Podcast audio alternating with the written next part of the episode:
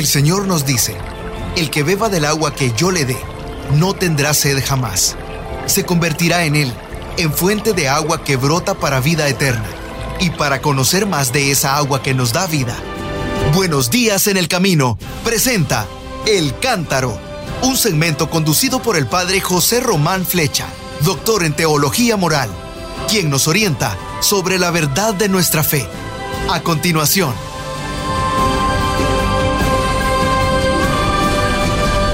Mis queridos hermanos, efectivamente soy el padre José Román Flecha, presbítero de la diócesis de León en España, y les hablo desde Salamanca. Y hoy, martes santo, ya en vísperas del el Trigo Santo, eh, quiero compartir con ustedes la lectura de algunos otros testigos de la pasión del Señor.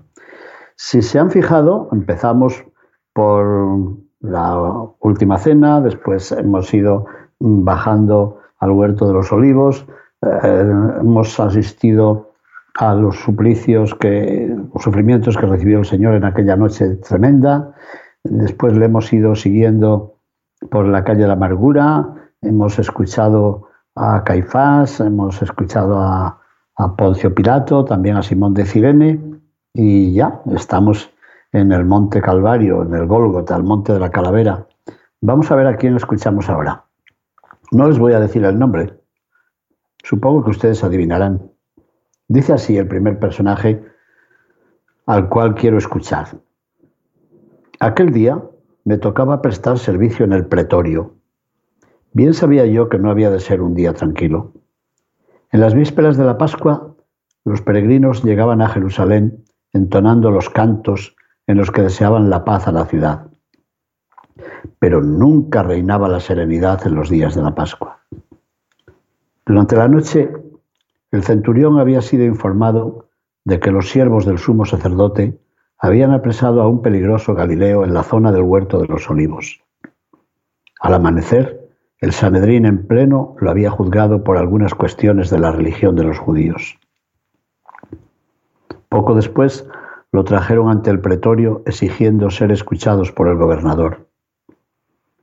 Como siempre, se negaron a entrar en la residencia de un pagano para no contaminarse, especialmente en la víspera de la Pascua. Los temores y titubeos del gobernador eran ya bien conocidos por nosotros. Aunque estaba convencido de la inocencia del reo, Pilato ordenó que lo azotaran y finalmente lo condenó a la muerte de cruz. Así que me, me correspondió acompañarlo hacia el lugar que llaman de la calavera. Allí tuve que arbitrar entre los soldados que se repartieron sus vestidos. Se estaban comportando como los que han vencido en el combate y desencadenan otra batalla entre ellos para apoderarse del botín que logran arrebatar a los cadáveres. Siempre me ha horrorizado ese comportamiento que nos hace tan asquerosamente semejantes a los buitres. Los soldados mercenarios no entendieron el grito que el Galileo pronunció desde la cruz. Uno de los criados de los sacerdotes, uno de los más gritones, explicó entre carcajadas que estaba llamando al profeta Elías y hacía gestos burlones, repitiendo que Elías nunca vendría a librar de la cruz a un impostor. Se acercaba la hora en que comienza el sábado.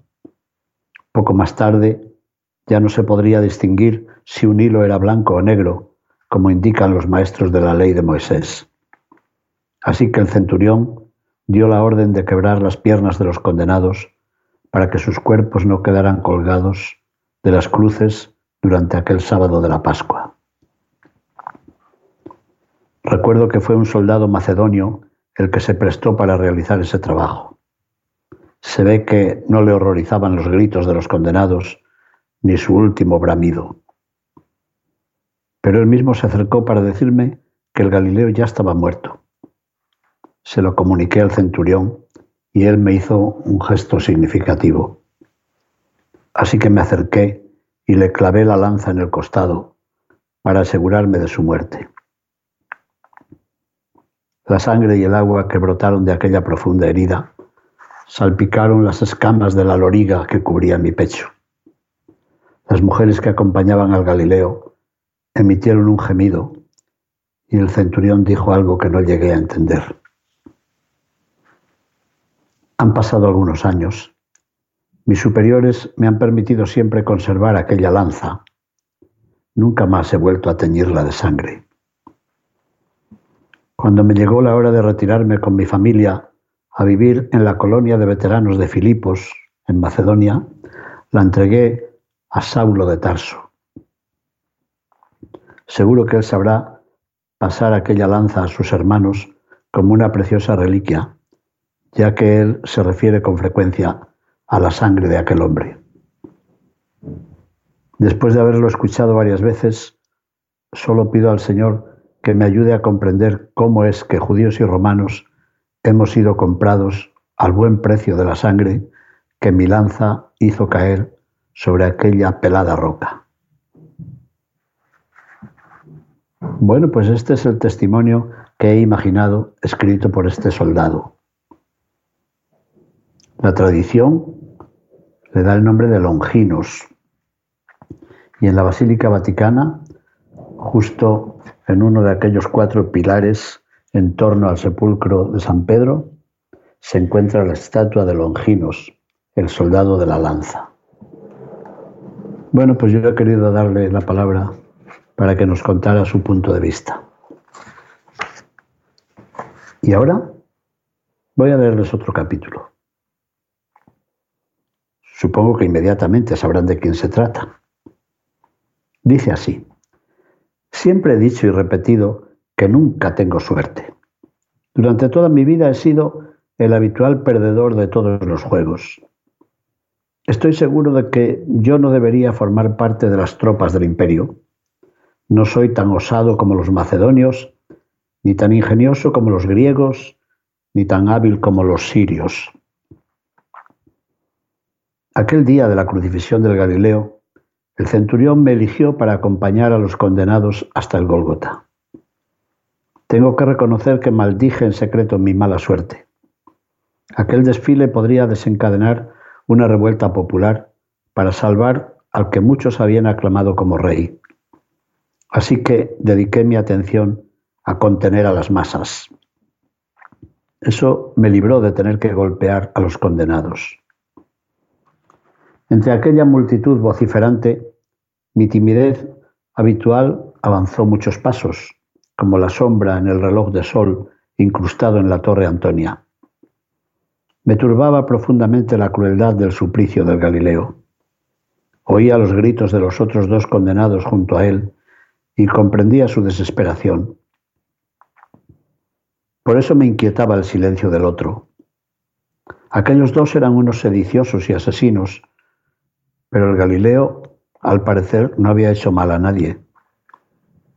Así lo confesaba uno de aquellos dos desventurados. Me impresionó oír las palabras con las que se dirigió al Galileo. Acuérdate de mí cuando vengas en tu reino. Por entonces yo no entendía de qué reino hablaba. Por entonces nadie hubiera osado oponerse a Herodes. Parecería un suicidio poner en cuestión su soberanía.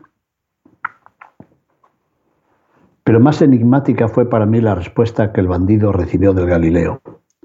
Hoy estarás conmigo en el paraíso. Tampoco esa última palabra significaba mucho para mí. Me resultaba extraño que un hombre a punto de morir pudiera esperar encontrarse pronto en un paraíso. Pero al menos una cosa me llenaba de admiración. Fuera lo que fuera de aquella esperanza y de aquel lugar, el Galileo prometía al asesino que iban a compartir pronto el mismo destino. Seguramente no sería un destino de perdición y de castigo, cuando lo prometía un hombre que parecía justo.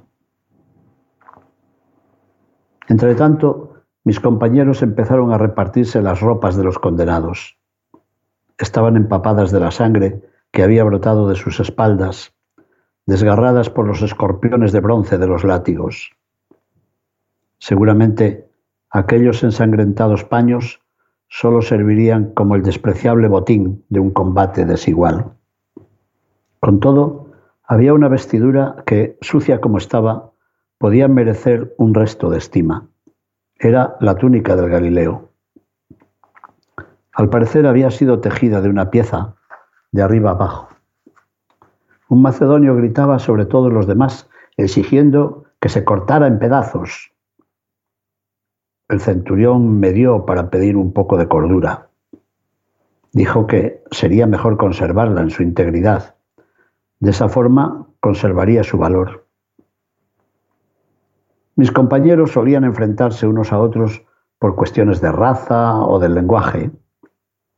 Más fuertes todavía eran los conflictos a la hora de repartir la sal, tan estimada entre nosotros.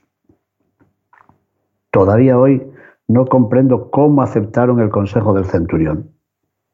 Así que se decidió echar a suerte utilizando una moneda. Para sorpresa de todos, la diosa Fortuna esta vez estaba de mi parte. Conservo la túnica sin costura que perteneció al Galileo. Contra toda opinión, no he querido lavarla. Y por supuesto, no he permitido que nadie se vista con ella. Las gentes de mi tierra son muy supersticiosas, y yo también. No quisiera que a nadie le viniera encima la desgracia y el dolor que le tocó a Jesús el Nazareno, el rey de los judíos. Aquel título que Pilato mandó colocar sobre la cruz me hace ver la túnica como una preciosa vestidura real. Ha pasado mucho tiempo. En Cesarea del Mar he conocido a un soldado que ha servido en el ejército a las órdenes del centurión Cornelio. Me gusta escucharle hablar del Galileo. Él no lo considera como un proscrito, sino como el Salvador de Israel y el portador de la luz para todos los pueblos. Yo lo he acompañado algunas veces al encuentro nocturno con sus hermanos. Así los llama él. Su sencillez me está ayudando a vencer mi vieja timidez. Me impresiona ver cómo se aman y cómo ponen sus bienes en común. Me siento afortunado de ser aceptado en su compañía. Junto a ellos he comprendido algo de lo que significaba el reino que esperaba aquel bandido arrepentido y el paraíso que le prometía el Galileo. Siempre me he creído un hombre con poca suerte, ya lo he dicho, pero ahora he descubierto que soy el depositario de la túnica de un rey. Estoy pensando que lo mejor que puedo hacer es dejar a estos hermanos como don la túnica sin costura de Jesús seguramente para ellos tendrá un significado más profundo de lo que pueden imaginar los que no conocieron a su maestro. Bueno, y aquí puse fin a las declaraciones de este soldado que nunca tenía suerte en los juegos, que era tímido, pero al que le tocó la suerte de poseer la túnica de Jesús. Mm, ya me gustaría que fuera verdad, que con el tiempo conociese a los discípulos de Jesús, tal vez por medio de aquel soldado que hacía servicio a las órdenes del centurión Cornelio, el que sería bautizado por Simón Pedro. Bueno, nadie me impide imaginármelo. ¿Quién sabe? Nadie se acerca impunemente al Señor. ¿Qué sé yo? Bueno, y hablando de soldados, yo creo que deberíamos recordar a otro. A ver qué dijo este otro. Siempre había temido el día en que me tocara subir a Jerusalén por los días de la Pascua. Pero mis temores alguna vez habían de hacerse realidad. Aquel año me correspondía mandar la centuria que había de mantener el orden y la seguridad en la ciudad. Ya me habían llegado noticias del Nazareno y de su entrada en Jerusalén. Al parecer llegó rodeado de un grupo de galileos que lo habían seguido desde Jericó. Los salmos que cantaban mientras ascendían la escarpada cuesta que conduce a la ciudad se fueron mezclando con aclamaciones a aquel hijo de su tierra. De reconocerlo como un profeta, pasaron a aclamarlo como el Mesías esperado. Al llegar a Betfagé, su entusiasmo creció de forma inesperada.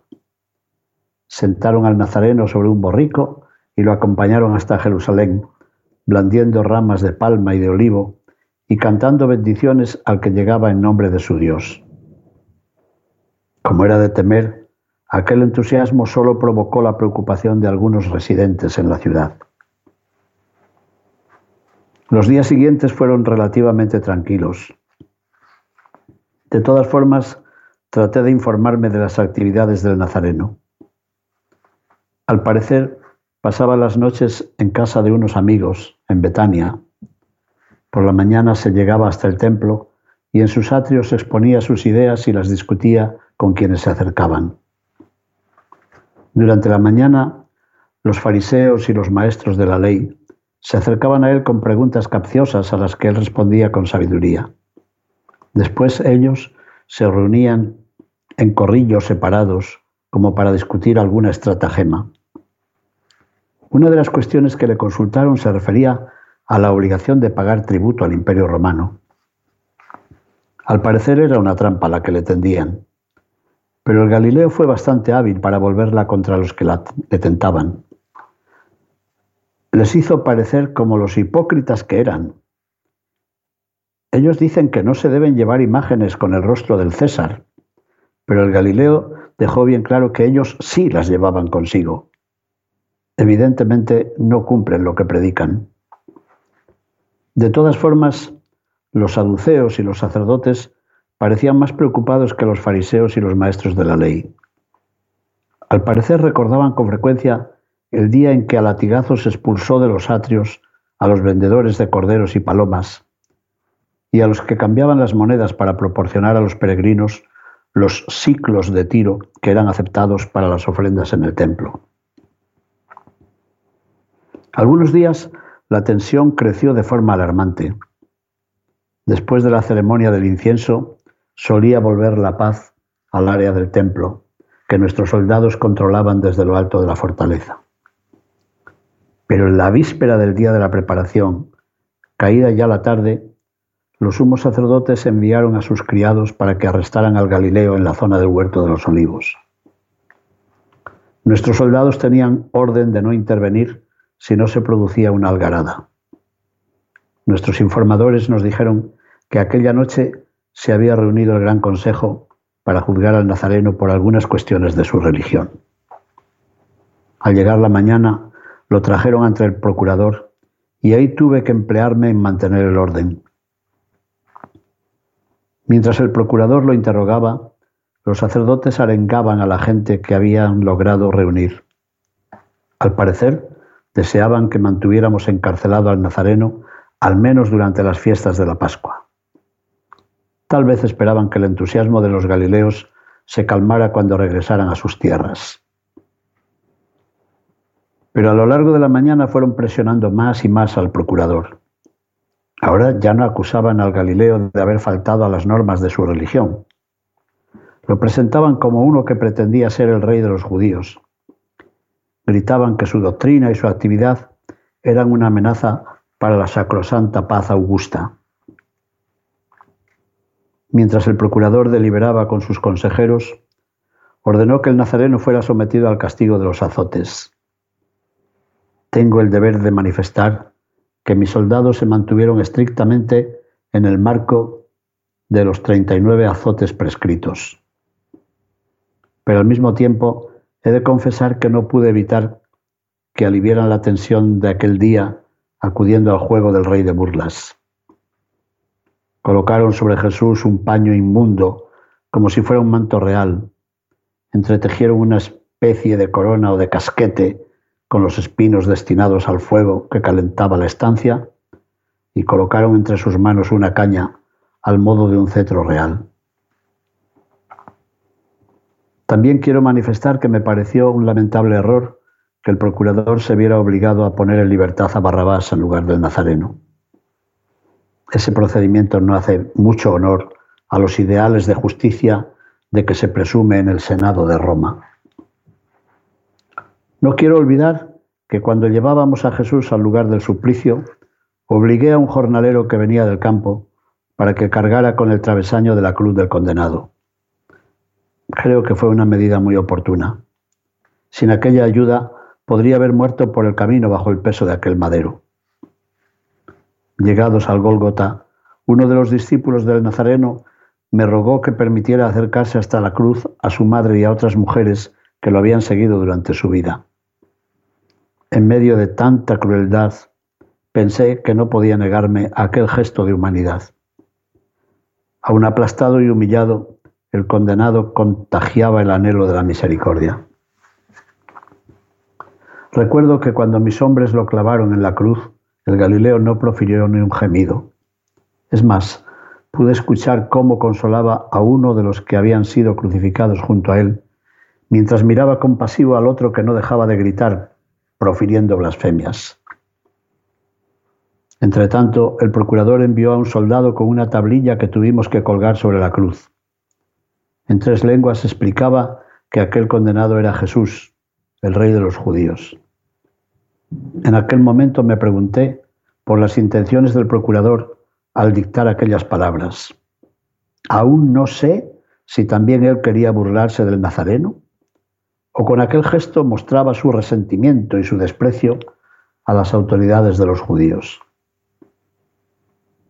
De todas formas, fue asombroso ver y oír que Jesús murió perdonando a todos los que habíamos contribuido a su condena y a su muerte y poniendo su vida y su causa en las manos de su Padre.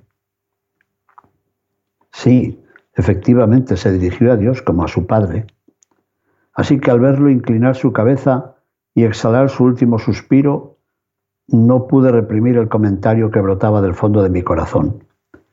Verdaderamente, este hombre era hijo de Dios. Cuando comuniqué al procurador que Jesús había muerto, no ocultó su asombro de que hubiera fallecido tan pronto. Evidentemente no sabía o no quería reconocer en qué estado nos lo había entregado. Como si le fuera en ellos su honor o la seguridad de todo el pueblo, se limitó a ordenarme que pusiera una guardia ante el sepulcro del rey de los judíos. Los otros dos condenados no parecían importarle demasiado. Por ninguna parte habían aparecido sus parientes. Por mi parte puedo asegurar que elegí a los soldados más respetuosos para custodiar el sepulcro del Nazareno. Al amanecer del tercer día, la tumba apareció vacía. Estoy seguro de que mis soldados permanecieron vigilantes y he asegurado muchas veces que fueron injustamente calumniados. Nunca fueron sobornados para afirmar que sus discípulos habían robado su cuerpo el procurador nunca hubiera perdonado aquel delito. Si se ha difundido esa patraña, mis hombres y yo no somos responsables. Lo que ocurrió al amanecer de aquel día primero ha cambiado mi vida para siempre. Basta por ahora esta simple pero gozosa advertencia. Bueno, pues así me lo imagino. Tres soldados presentes en el suplicio, en la muerte de Jesús y en el después. ¿Sería así exactamente? ¿Serían estos sus sentimientos? Ya me gustaría que de alguna forma estas memorias que me he imaginado puedan tener algo de verosímil y posiblemente algo de real. Mis queridos hermanos, muchas gracias y bendiciones. Buenos días en el camino presentó El Cántaro con el padre José Román Flecha. Esperamos que hayas disfrutado de este mensaje producido por El Sembrador. Si resides en Los Ángeles y a sus alrededores, recuerda que puedes ver la programación de ESNE las 24 horas al día a través de la señal abierta digital en canal 56.2 y por la radio. También nos puedes escuchar y ver por medio de la aplicación ESNE en tu celular. Búscanos en las redes sociales y en nuestro canal de YouTube como Noel Díaz ESNE. No te pierdas la gran variedad de mensajes y artículos religiosos para el crecimiento de tu vida espiritual. El número de nuestras oficinas es el 773-777-7773 y puedes visitarnos por internet a elsembrador.org. El Sembrador Nueva Evangelización. Gracias por ser parte de esta gran familia.